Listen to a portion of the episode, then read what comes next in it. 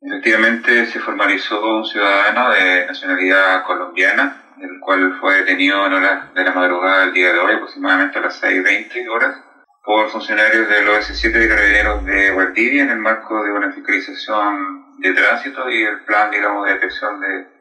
y prevención de drogas que ellos, que ellos tienen con apoyo de un CAN detector de drogas.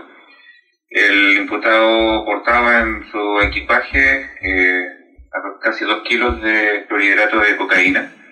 y casi medio kilo de marihuana a granel elaborada.